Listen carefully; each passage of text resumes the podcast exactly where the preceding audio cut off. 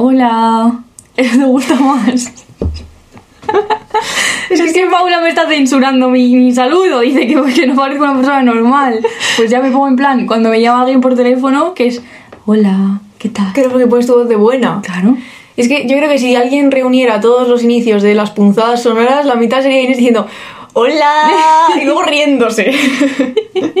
Pero bueno, yo me he ofrecido a cantar, pero Inés ha dicho que eso es peor. Que es peor eso que un hola raro. Atontado. Bueno, bienvenidas y bienvenidos de nuevo a Punzadas Sonoras. Hoy tenemos un programa especial. Sí, un especial. Hicimos un especial de Anierno Sí. y ya tenemos otro. Sí, De una persona. que es la mejor persona. Hacemos como misterio. Y se lo pone en el título. Es verdad.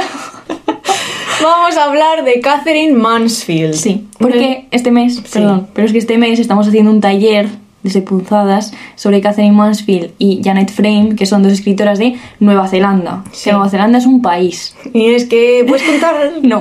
Vale. No, porque no, me- no me va a contratar nadie nunca a ningún sitio. Vale, vale. Bueno, Bueno, Inés no tenía muy claro dónde estaba Nueva Zelanda. no. No, sí tenía claro. Eso es mejor de lo que pasó, No. que lo que pasó de verdad. Solo quería como transmitir. No tenía muy clara su organización política. Vale, vale. Ahora, ahora vamos a hablar de. ¿Pero qué te ¿Pero qué, qué te pasa? Porque- Una urraca. Bueno, Inés está dando un ataque de risa, pero vamos a empezar, ¿vale? Venga, Sí. que suene la música. Punzadas sonoras con Inés García y Paula Ducay. Bueno, Venga, vamos. ya he frenado el ataque de risa. Sí. Y ahora vamos a hacer un pequeñísimo contexto histórico y literario, que es lo que hicimos en el taller. Eh, vamos a confesar que el contexto histórico solo lo hemos traído porque hay una cosa que nos hace gracia. Sí. Si no, seguramente no. Mm. Entonces, ¿qué vamos a decir de Nueva Zelanda, eh? Pues que los primeros que llegaron allí fueron los polinesios y luego se creó la cultura maorí. Sí. Y luego yo abrí Wikipedia y dije, ¿quién habrá sido los primeros europeos que llegaron allí como a robar? Sí. ¿Y quiénes fueron? Juan de Murcia y Juan de Valladolid. Juan y Juan, según la Wikipedia, dos señores en el siglo XVI cogieron un barquito Sí. de cáscara de nuez y se fueron hasta Nueva Zelanda Vaya locos. para decirle a Felipe II, eh, bro, Hemos estado. aquí estamos, más tierra. Entonces, bueno. Luego fue una colonia británica, un dominio británico en 1907 y no vamos a decir nada más, eh, solo que fue el primer país del mundo en dejar votar a las mujeres en 1893 En en, elecciones. unas elecciones nacionales. Sí. O sea que muy bien, no un 10, Nueva Zelanda. Sí. Son 10. Un 7 y medio porque fue tarde, ¿no? Pero un 10. Pero, pero pronto al mismo tiempo. Claro. y luego dos pinceladas sobre el contexto literario, que es decir, que Catherine Mansfield se enmarca en, en el modernismo, que por ahí teníamos revoloteando en esa época las vanguardias, eh, y que también estaban por ahí pululando en el aire las teorías de Freud, un señor que dijo cosas. Que se metía cocaína. ¿Sí, no? Sí. Sí, sí. Claro, luego así tenía esos pensamientos. Eh, y entonces todo esto de que esté Freud por ahí, pues eh, lo que tiene como consecuencia es que la- el arte se lleva como hacia el interior y entonces surgen todas estas técnicas como el flujo de conciencia, el monólogo interior y están las narraciones muy focalizadas en el punto de vista de, de los personajes individuales. Eh, ¿Y qué sucede con esto? Pues que se representa el ser como una cosa diversa, contradictoria, ambigua y múltiple, que es, sería también una buena definición de quién era Catherine Mansfield, ¿no? Porque Catherine Mansfield era una señora como difícil de etiquetar. Era una señora, eso seguro. Eh, utilizaba diferentes nombres para firmar, como Cass o KM, Katie, Kazarina, Kisienka, Se, Tig. se va como, co- ¿sabes? Al principio empieza diciendo Sí. bien sus iniciales y luego de repente... Sí. Y Catherine Mansfield, o sea, es- es- no ella no se apellidaba Mansfield, o sea, es un nombre que, ¿no? que se lo cambió. Y, y entonces podríamos decir de ella que era una persona huidiza, manipuladora, inteligente, aventurera, pasional y muy teatrera. Yo siempre digo que es una persona que si, hubiese cono- si la hubiese conocido me habría dado un poco de miedo. Mm, A mí me hubiera caído mal porque me cae mal todas las personas extrovertidas. Sí. Eh, nosotras hemos seguido la biografía de Claire Tomalin, que se llama Catherine Mansfield, A Secret Life. No sé por qué lo estoy diciendo en inglés, porque está traducido en español. Pero he de decir Buf. que la edición en español es una edición malísima. Pero que en plan de que, de que no entiendes las frases, ¿sí? Así como aquí se recomiendan libros que nos gustan mucho, pues los que no nos gustan. O sea, no, y el libro... no, el libro es, no, o sea, el libro es espectacular, me refiero a la edición en español. en La fin, traducción, La traducción está un poco así.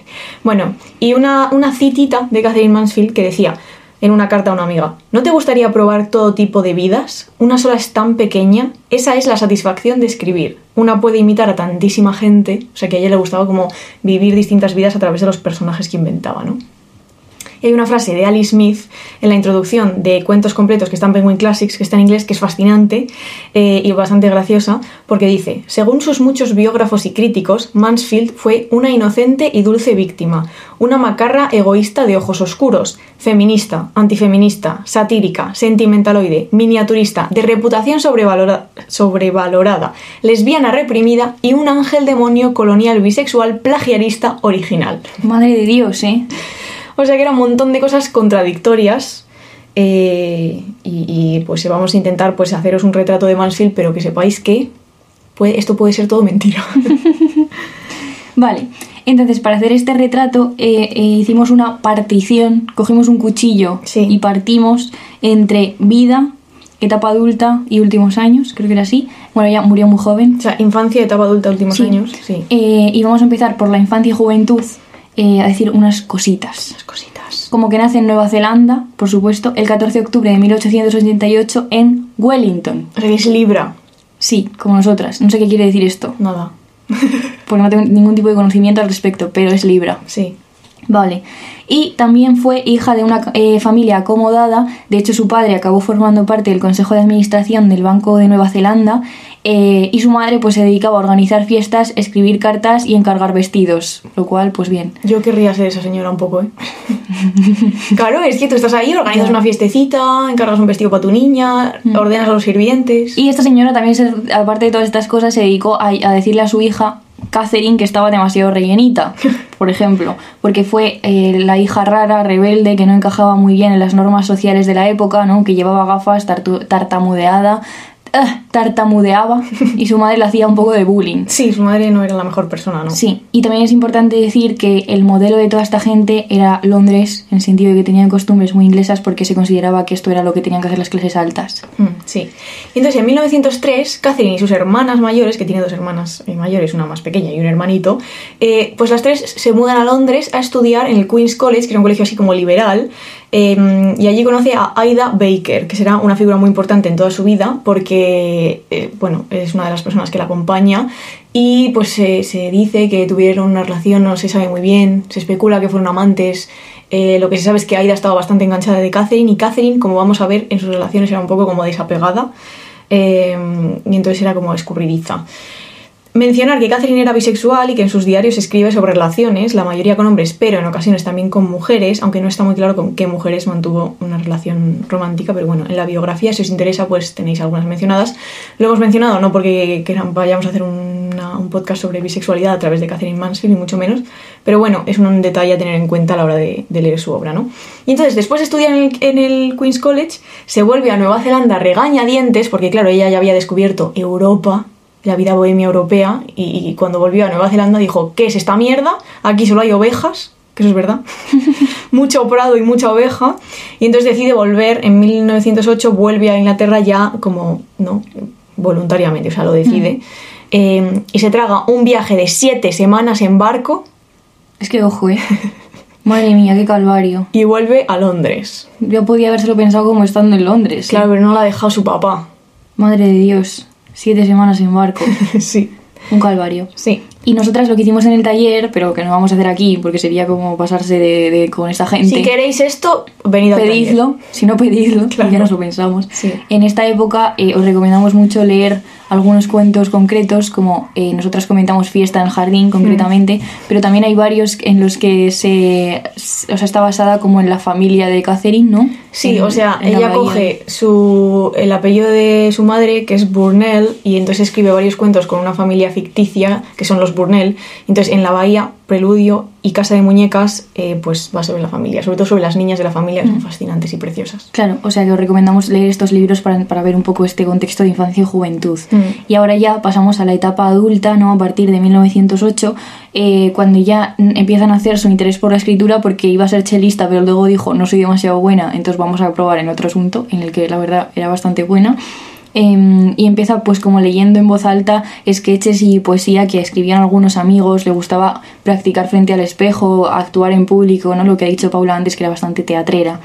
em, enseguida se da como a la vida bohemia y empieza a ir de un sitio a otro y se queda embarazada Sí. de un señor feísimo que os recomendamos a buscar que se llama Garnet Trowell. Que era un amigo de la infancia. Sí, y la, la- la familia no quería, claro, este asunto, entonces pues dijeron no. Y encima ella... La familia como- de él, ¿eh? La Claro. familia de, de ellas ya estaba en Nueva Zelanda olvidada. Y encima ella era como que era un poco de, de- sois un poco pobres para mí, entonces bueno, en fin. Sí. Em, pero es interesante esta relación con él porque se parece mucho a otras que tendrá a lo largo de su vida, o a la que comentaba Paula con su amiga, eh, que siempre es ella quien domina las relaciones, que las empieza, quien las acaba. Y en este caso pues fueron los padres de, de él los que los obligan a separarse. Sí, pero claro, Catherine sigue embarazada. Entonces, ¿qué hace esta genia brillante? Se casa apresura- apresuradamente con George Bowden, que era un señor 10 ma- 10 años mayor que ella. Es que me encanta lo de 10 años mayor porque en mi cabeza tiene 80. Claro, pero en realidad no. Catherine era tan joven que este señor tendría como 30 o menos, ¿no? Mm. Em, pero o sea, se casa con él y en la misma noche de bodas le abandona. Dice, Bien hecho, Chaval. Me niego. y se pira a mitad de la noche, no da ninguna explicación. Y entonces, ¿qué pasa? Pues que sigue embarazada. Su madre em, va- viaja desde Nueva Zelanda de nuevo siete semanas en barco. Sí, me da gracia esto porque me imagino, la madre habrá recibido algún rumor Sí. de tu hija. ¿De qué pasa con tu Es una hija? puta hippie.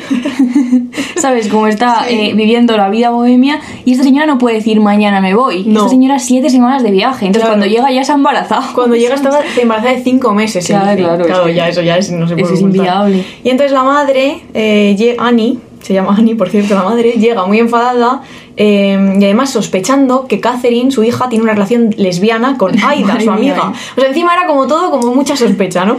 Entonces se lleva a Catherine a Alemania, donde sufre un aborto espontáneo. ¿eh? Y su madre la deja allí Allí, ¿eh? En Alemania dice, me piro, me vuelvo otras siete semanas en barco, llega a Nueva, a Nueva Zelanda, la borra de su testamento y nunca más se volverán a ver.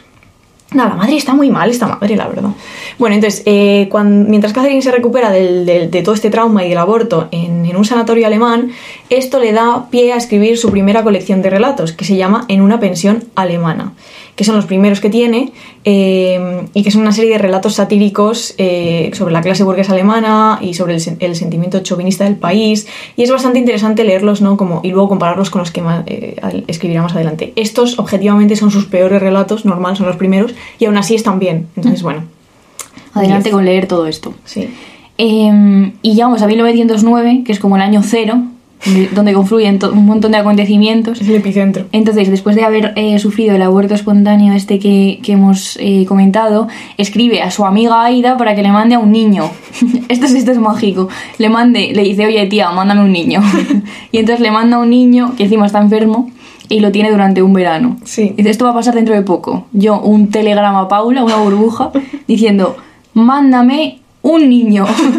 Y yo tendré entonces que secuestrar a un niño y mandárselo a Inés, pues yo que sé, en un paquete. Me encantaría un bebé. Ya. Si alguien quiere que yo le cuide un bebé, Ah, vale. Aquí Ay. vas a pedir que te inseminen. No, no, no, no, no, eso no. Pero un bebé como, como Catherine de un vera, para un verano. Un verano un bebé, está Me bien. gustaría. Pero las cosas que se hacían entonces, ¿eh? Mándame a un niño y el niño iba. Ya, tío, pobre niño, eh. En fin, encima tosiendo, claro, porque tenía malos los pulmones, como todo el mundo en esta historia, por otra parte. Bueno, Sí. Y allí, además, en Alemania conoce a Florian Sobienowski, que era un polaco, que le introduce, y esto es muy importante en la vida de Catherine y en su obra, la obra de, An- de, de- iba a decir su nombre, pero de repente he dicho Antón. ¡Qué nombre de mierda! la obra de Chekhov. Que, es que, al que parecer se llama Antón. Claro, Antón Chejo. que es de Burgos. no sé, bueno, Antón Chekhov.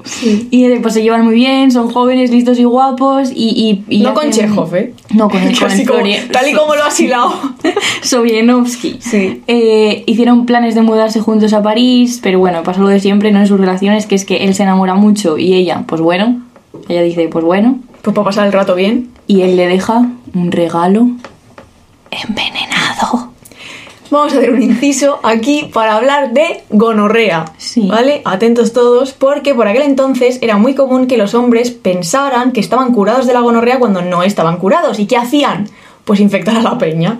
Eh, y entonces en, aquel- en aquella época faltaba muy poco, pero todavía no habían aparecido las medicinas que hacían la gonorrea curable. Y como que hoy en día no entendemos bien lo que suponía enfermar de algo así en la época de Catherine Mansfield. Y es importante decir que la postura de los médicos en esta época es que la gonorrea era una enfermedad propia de prostitutas y soldados. Catherine, que no era ni una prostituta ni un soldado, pues claro, tuvo ciertos problemas, con, muchas complicaciones derivadas de esto. Eh, en los hombres los síntomas aparecían enseguida y había como un tratamiento inmediato, pero en las mujeres, sin embargo, los primeros síntoma- síntomas apenas se detectaban. Y entonces, ¿qué pasaba? Que el gonococo... Tenemos una broma desde que leímos esto, con la palabra Claro, gonococo... pero hay que explicarlo. Venga, va. Hace meses, ya han pasado meses igual, ¿eh?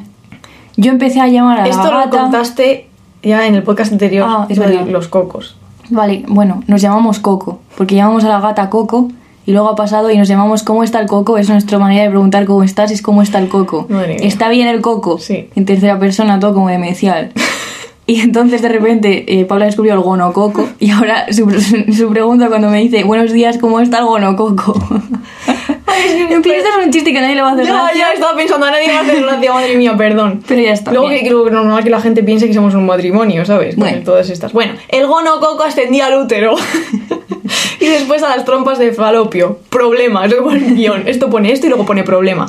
Y entonces se vuelve imposible de erradicar. eh, bueno, en fin. Un montón de putas movidas médicas que, que si estuvieran aquí nuestros medici, que son médicos, que tenemos muchos medici, pues me podrían corregir. Que se manifiesten. Venga. Y entonces, eh, total, que Catherine Mansfield se tiene gonorrea, es- se convierte en gonorrea crónica, luego tiene peritonitis, y por supuesto infertilidad, pleuritis y una vulnerabilidad a la enfermedad que finalmente la termina matando, que es la tuberculosis, ¿no? Que por cierto es la enfermedad que también mata a Chekhov. Que esta queda muy bien en el mundillo literario lo de morirte de tuberculosis. Ya, sí. Pues venga, Paula, ponte ahí, yo qué sé. Vale. Em, ¿Qué hace con el polaco Sobienowski? El que le pegó la gonorrea y le enseñó a Chekhov, como una de cal y una de arena, ¿sabes? Pues le, le deja, básicamente, le hace ghosting, se queda llorando en París y ella se vuelve a Londres y conoce al que será su futuro marido y ya como su, su pareja, ¿no? Digamos, ese señor que publica sus cosas cuando ya muere, que se llama John Midenton Murray. Murray. Sí, bien. Em, que era pues también guapo y encantador. Bueno, también no, porque el primero era, El primero era más nada. feo que una rata. Pero este ya mejor. Eh, entonces estaba estudiando en Oxford y, y, pues eh, era muy majo. Este, este, resumiendo, era muy majo. Como que era muy encantador. ¿no? Sí, pero no tenía la personalidad arrolladora de Catherine, ¿no? Ella le invita a irse a vivir con él, esto es fascinante, no en una relación amorosa, sino como compañeros de piso. En plan, esto voy a hacer yo próximamente, Sí. porque voy a necesitar un piso y compañeros Mira, de puedes piso. pedir piso ya que estás Como voy a hacer como Catherine Mansfield. Voy a hacer lo siguiente. Entonces ella no le dice a nadie que tiene un compañero de piso y las visitas van, escuchan ruidos como raros y se escandalizan porque no sabían que esta señora tenía como a un hombre metido en, en un- en una habitación. Entonces esto pues bueno.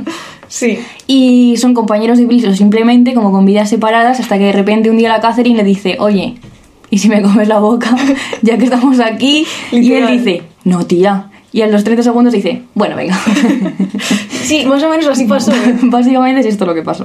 Sí, y entonces empiezan a salir, digamos, para entendernos, y entonces entran en una etapa de gran inestabilidad económica, porque eran un poco desastres, y entonces fundan algunas eh, revistas, él, él trabaja escribiendo en revistas, no es editor, y, y luego se van a la bancarrota, y luego no tienen pasta, y piden pasta, el padre de Catherine le sigue mandando dinero, por cierto, 100 libritas al año para vivir en Londres, ¿eh? ya quisiera yo que se pudiera vivir en Londres con 100 libras al año, con 100 libras no haces nada.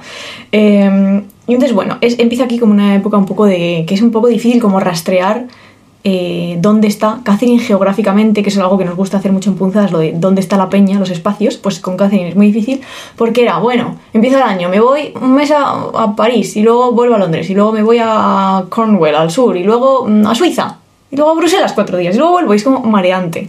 Pero bueno, en esta época traban amistad con D.H. Lawrence y con Frida, que era la pareja de D.H. Lawrence, eh, y es especialmente interesante la amistad entre D.H. Lawrence y Catherine Mansfield. Y Claire Tomalin, en, su biografía, apunta a que Lawrence llegó a conocer a Catherine mucho mejor que su propio marido, mucho mejor que Mary, Eh, porque él, Lawrence, pues era un observador como mucho más agudo y tenía mucha más afinidad con Catherine y Catherine le contó muchas cosas de su infancia en- en Nueva Zelanda y este, el escritor, se inspiró en ella para varios de sus personajes. Por ejemplo, el personaje de Gudrun en Women in Love es, está inspirado famosamente, famosamente, famosamente, no es una palabra. Bueno, en Catherine. Sí, y en este tiempo, ¿no? Que ronda 1914, mal, mal año, Sí, mal año. eh, pues tiene muchos amigos como muy famosos, en plan Foster y sobre todo pues Bertrand Russell, el señor filósofo que parece como un, un coco. Y de repente, al parecer, Se tiraba todo lo que se movía. Y, y le tiró la caña a Catherine y Catherine le dijo, ¿qué haces? En fin, Sí, sí. Catherine le gustaba mucho tontear con la peña y luego decir, nah. claro, bien hecho. A mí me gusta eso también. Em, Eh, Entonces, la relación con su marido pues no es perfecta, se separan muchas veces, ella le manda cartas a veces furiosas, a veces amorosas, como que idealizaban mucho su relación cuando no estaban juntos, ¿no? Y se echaban de menos cuando no estaban juntos y se odiaban cuando estaban juntos y todo este tipo de cosas. De hecho, ella tiene amantes, por ejemplo, una historia fascinante, la que esta señora enferm- enfermísima se coge y se va a Francia durante la guerra mundial a una trinchera para poder ver... no se va, o sea, no digas, es que lo de la trinchera es muy gracioso, pero a ver, no es que se vaya a una trinchera. En mi cabeza así. Ella se va a Francia y entonces a, a ver a Francis Carco, que era un escritor que era uno de sus amantes. Era amigo de Murray, por otra Sí, parte. y sí. entonces se va allí a, a estar un rato con él, a una zona donde no se deja pasar solo porque tiene que verle. Entonces esto es una historia que a ella le, esto es una cosa que a ella le gustaba hacer, Sí. básicamente. Y está reflejado en varios cuentos. en dos de esos cuentos. Yo digo uno y tú el otro. Venga, vale. Un viaje indiscreto. Y el otro se llama Je ne parle pas français. Pues no es ala. que me esté haciendo la guay, es que estás, está en francés el título, ¿vale? Sí. Así que si queréis leer estos cuentos, pues muy bien. Pues veréis la aventura. Sí, y de nuevo, en el taller del otro día, lo que hacíamos en este momento es eh, comentar un texto que os recomendamos mucho, que es un texto que escribe Virginia Woolf en su diario cuando Catherine muere, que es muy chulo. Y ahora vamos a hablaros un poquito de su amistad. Sí. Y el texto cada uno que se lo lea en su casa. Claro, claro. Ese, pues buscáis los diarios de la Virgie. Em, pues la, la amistad con Virginia Woolf, que es otra de las cosas así como que más se conocen de la vida de Catherine, empieza poco a poco porque ellas tienen como eh, conocidos en todos estos mundos de la, del grupo Bloomsbury, de la gente lista de aquella época, Em, pero tardan un poco en conocerse, se conocen en 1916 cuando Woolf ya tiene una etapa un poco más estable porque previamente, bueno, su salud mental nunca fue demasiado buena, pero había tenido como sea, realmente momentos de intentos de suicidio, mm, episodios de alucinación, muy mal todo. Eh, pero bueno, mm, Virginia Woolf ya es como un hombre algo conocido en el panorama literario y Leonard, su marido, y Virginia, eh, no, claro, Leonard y Virginia le, dicen a Mansfield que si, le, que si les manda algunos cuentitos, entonces Mansfield manda Preludio, que es uno de sus mejores cuentos, y se lo publican en Hogarth Press, que era la editorial que tenían en aquel momento, que es bastante famosa. Y Virginia estaba como fascinada con Mansfield, como tantas otras personas, y decía de ella que era un personaje extraño, pero que tenía una idea mucho más clara de la escritura que la mayoría de, de sus amigos, ¿no? Y de la gente que, que la rodeaba. Y Virginia admiraba mucho a Mansfield, eh, aunque no es que le gustara todo lo que escribió, tenían una especie de rivalidad, pero a la vez se querían. Hmm, Era sí. una cosa curiosa. De hecho, eh, Catherine hace una mala reseña de una novela que ha publicado Virginia, que es Night and Day, ¿no? Y, y eran, pues eso, rivales, se entendían mucho, eh, y es muy famosa la frase eh, que aparece en este trocito del diario, que dice que la escritura de Mansfield es la única de la que ha sentido envidia. Mm, Muy bien esta frase. Sí. la verdad. Y de nuevo, pues es una, una relación un tanto pues tormentosa en el sentido de que Mansfield está muy enferma, no se deja mucho cuidar, desaparece, Virginia siempre está como más pendiente. E- Es fuerte este tipo de personas que son como destructivas un poco. ¿Destructivas o destructoras? ¿Destructivos? Bueno, las dos valen, creo. Con, con las personas as- que están a su alrededor y que quieren, pero que aún así, ¿no? Como esa gente sigue como... Fascinando. Sí, como Aida, Virginia, ¿no? Como que las trató medio mal y Mm. aún así ellas seguían como a tope con ella. Sí, sí, sí. No, no, totalmente. Sí. Mm. Y luego también se especula que cuando Wolf toma conciencia de su bisexualidad, ya más tarde, con, cuando tiene la historia con Vita Sackville West, que por cierto, en este podcast, en este programa, teníamos un audio de Mer hablando de una peli que, que habla de eh, que se llama Vita y Virginia, ¿no? La película. Hablando de esta relación, bueno, pues cuando eh, em, Virginia estaba enamorada de Vita, pues se, se cree, pf, esto no se puede saber, que quizás reevaluó sus sentimientos hacia Catherine, pero para entonces, pues Catherine estaba más muerta que muerta, porque esto fue en los años 50 y Catherine va a morir pronto, como os vamos a a contar ahora mismo. Sí. Me toca a mí, claro. en diciembre de 1917 le diagnostican tuberculosis. ¿Quién le pega la tuberculosis? Pues el puto de H. Lorenzo, eso es lo que se cree. Eh, la- hay que tener en mente que la tuberculosis es una enfermedad infecciosa y que para aquel entonces se aislaba a los enfermos, no podías quedarte en un hotel así sin más si tenías tuberculosis. Catherine como que lo ocultaba un poco. Eso es como la gente cuando tenía COVID y no lo decía, pues parece. Hostia, es un arnedo pasó mucho, ¿eh? La gente en la carnicería diciendo, eh, pero tú no tenías COVID en marzo de 2020. Sí. Y luego vino el ejército, claro. Claro, arne- ahí, a- a- a- claro, claro. Luego vino el ejército, Claro. ¿por qué será? y entonces en, este, en estos últimos años de, de su vida ella, ella muere en el 23 y, y est- estamos en el 18 17, 18, pues escribe algunas de sus mejores historias y le entra con una especie de fiebre eh, literaria, entonces tiene momentos en los que se angustia y trabaja muchísimo, creemos en parte que porque sabe que se va a morir, aunque siempre tuvo esta cosa de que, no sé, de autoengaño, que por otra parte es normal, ¿no? Asumir Cada que te vas a morir con, sí. con pocos años, pues, pues claro. Eh, y hay una frase que, que hemos encontrado que decía, es como si los pulmones me quemaran de manera horrible. Pero hay que tener en cuenta, que lo hemos dicho poco creo, que Catherine vivió la mayor parte de su vida con mucho, mucho dolor, que había días en los que no se podía ni mover, que sufría de todo tipo de, de enfermedades, ¿no? Eh, ¿Y para qué se, qué se decía, qué decían los médicos que había que hacer para curar la tuberculosis en aquella época? Bueno, reposar, comer bien y mucho aire fresco. Lo del aire es como muy típico, ¿no? Mm. Nada, vete a, ahí a que te dé el aire a las montañas de Suiza, al sanatorio. Y es como una cosa como muy literaria, ¿no? Estos, estos sanatorios así como, yo qué sé, la La montaña, montaña. mágica, sí. Em, entonces, ¿qué hizo Catherine? Pues nada de esto. Eh, ni se quiso meter a un sanatorio porque eso supondría haberle robado libertad, que era una de las cosas que más que eran más importantes para ella. Y nada, ella no, a fumar y a beber café. Y a irse a ver amantes a, a- a la guerra en Francia. Claro, y a viajar sin parar. Mm. O sea que ignoró, eh, como que se autoengañó mucho tiempo acerca de lo, de lo realmente enferma que estaba, ¿no? Sí. Y finalmente, en 1921 sí que fue a Suiza para tratarse la tuberculosis, que sigue escribiendo. Escribe, de hecho, Fiesta en el Jardín y otros cuentos, que es el que hemos comentado antes. Mm. Eh, y ella ya empieza a ser, digamos, una escritora más reconocida. Le empiezan a llegar cartas de lectores, peticiones para traducir sus obras. Y es muy, muy interesante que conoce a Joyce, que dijo de ella que había entendido mejor el Ulises que su marido Murray. Lo cual a nadie sorprende. No. y finalmente, pues el 9 de enero de 1923 muere de una hemorragia pulmonar grave porque le dio por subir unas escaleras corriendo para demostrarle a su marido que no estaba tan mal. Y empezó a toser Y se murió. y a los pocos minutos catapum. Mm. Trágico, sí. Sí. Y tras su muerte, pues su marido, que esto hay que decir que ella pidió a Aida y a, su marido que, que como que quemaran todas sus cartas ¿no? y sus movidas, eh, pero él no le hizo caso y recopiló todas las historias que no se habían publicado todavía, publicó dos colecciones en el 1923 y 1924 y publicó también poemas, cartas, diarios y todo esto. Entonces hay que decir pues que pues que gracias por algo pues por gracias, pero que al mismo tiempo pues que no era lo que ella quería. Sí. Y por decir algunas cosas sobre su escritura, eh, porque a pesar de que su vida es fascinante, no nos podemos dejar lo más importante, que es que Mansfield, aunque hubiera tenido una vida aburridísima, seguiría siendo estupenda porque, por cómo era y por, o sea, por cómo el talento que tenía para escribir, ¿no? Eh, no podemos pararnos aquí a hacer un análisis de los cuentos como ha dicho Inés, aunque sería una idea para un podcast. Un Si alguien quiere esto, que nos escriba por MD. bueno, que nos pague 100 euros y lo hacen. Eh, y más era una escritora de los detalles, ¿no? de los gestos minúsculos que traicionan lo que sienten sus personajes. Eh, hacía unas descripciones de la naturaleza increíbles, estaba como obsesionada con las flores y los jardines. Eh, ¿Te has tragado Inés, un trocito eh, radiante de sol vespertino? El principio de felicidad, ¿eh? Os lo recomendamos. Felicidad creo que es mi favorito, ¿eh? bueno, os recomendamos mucho que compréis y leáis. Y ah, yo tú. lo digo yo.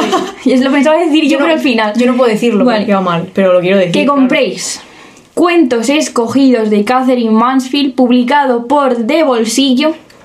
Un, un- con una portada maravillosa y una introducción brillante e impecable escrito por Paula Ducay. Vale. Aplausos. Bien.